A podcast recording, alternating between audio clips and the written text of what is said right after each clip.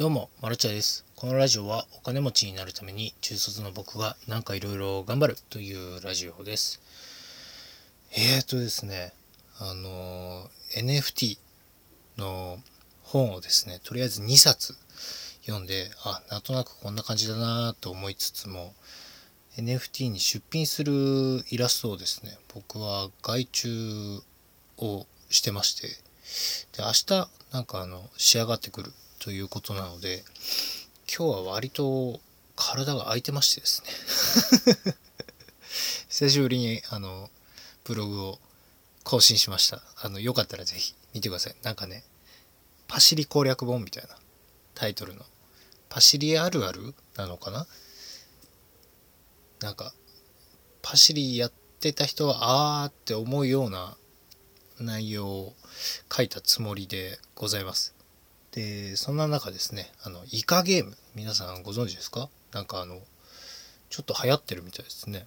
ネットフリックスであの韓国のネットフリックスドラマですかね？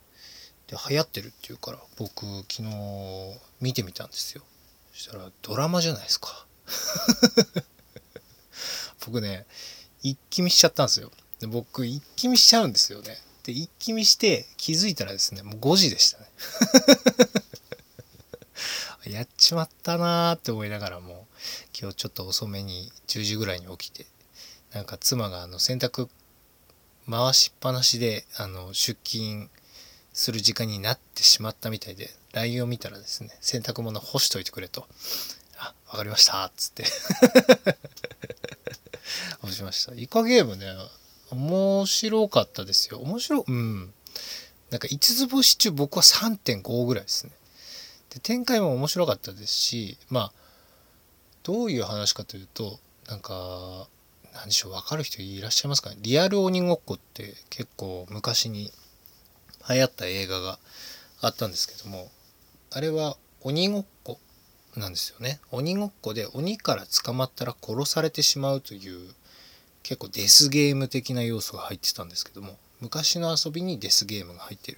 イカゲームもそういう要素がありまして例えばだるまさんが転んだあるじゃないですか。だるまさんが転んだで動いた人は殺されてしまうというこう昔の遊びとデスゲームをこう掛け算で合わせたようなお話なんですけどまあよくあるじゃないですか。そういうお話ってネットフリックスで言うとあれ漢字読めないんですよ何でしたっけ？山崎賢人さんが出てる「根菜の国のアリス」でしたっけ？読み方間違ってたらごめんなさい。みたいななんかノリでああこういう感じねって見てたんですけども。まあ割と面白くてですねそのゲームだけでなんかこう進むんではなくそのゲーム主催者側に潜入する警察官っていうのを別のなんかお話というか別の話っていうとあれなんですけどなんかそういうエピソードと並行しながらそのデスゲームに勝っていく主人公たちみたいな話であなるほどそういう視点かと思って面白いなって見てたんですけども後半になるにつれてですね僕の予想がことごとく当たってしまったんですよ。多分こうなるだろうなみたいな。あこういうゲームルールというかこういうふりをしてるんだったらきっと僕だったらこうするなっていうのがですねことごとくそうなってしまいあいやまあ面白いんだけど分かっちゃったなっていうちょっと残念さがあって3.5なんですけども。でそれで確認できたのがですね僕バッドエンド好きなんですよ。好きじゃないってことしたハッピーエンドが苦手でバッドエンドがね大好きなんですよ。あんまり声を大にして言うことではないんですけどもあの人生ってそんなハッピーエンドになるわけないじゃんみたいな考え方がどこかにあるみたいでバッドエンドであればあるほどなんか現実的でいいなって思ってしまうんですよ。で僕もなんかショートショートとかそういう文章で物語を01で作ったりとかするんですけども大体ハッピーエンドないですよ。で僕が多分この話を書くのであればこの先こうするなっていうのがことごとくそうなったんで多分その脚本家さん僕好きですね。なので割と何でしょう期待を裏切るというかあ確かにここでちょっとこうしたいよなっていうなんかねネタバレあんまりしない方が良さそうなのであんまり喋んないようにしますけど。なんかこうこうした方が悲しいよねとか。ことごとく当たってしまいました。是非あの面白かったですよ。ネットフリックス入ってる方は見てみてください。